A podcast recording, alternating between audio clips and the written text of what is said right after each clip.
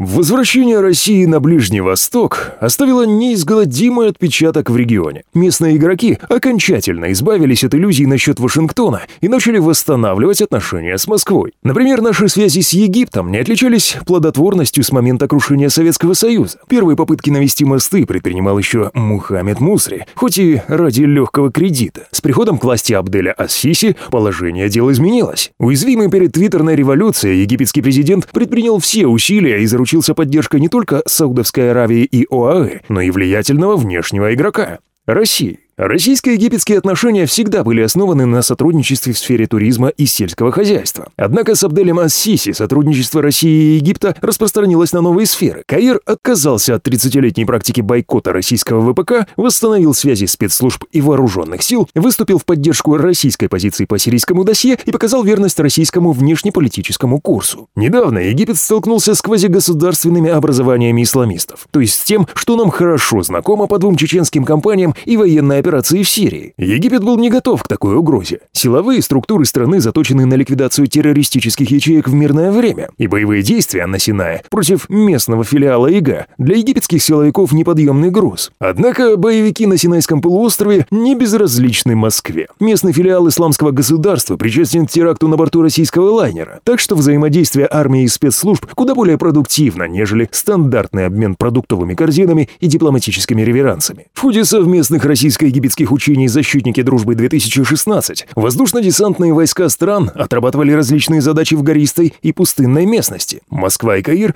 также ведут переговоры о предоставлении российским вооруженным силам в аренду бывшей советской военно-воздушной базы на территории Египта. И пусть никого не смущает, что эта новость была опровергнута официальными источниками. Сообщения подобного рода прощупывают региональных игроков и готовят общественное мнение под реализацию задуманного. Объединение усилий для противодействия террористам, политическая платформа, вокруг которой Москва собирает региональных игроков. В российском антитеррористическом пуле уже числятся Сирия, Ирак, Иран, Алжир, а теперь и Египет. На очереди Иордания, ОАЭ, Оман и прочее.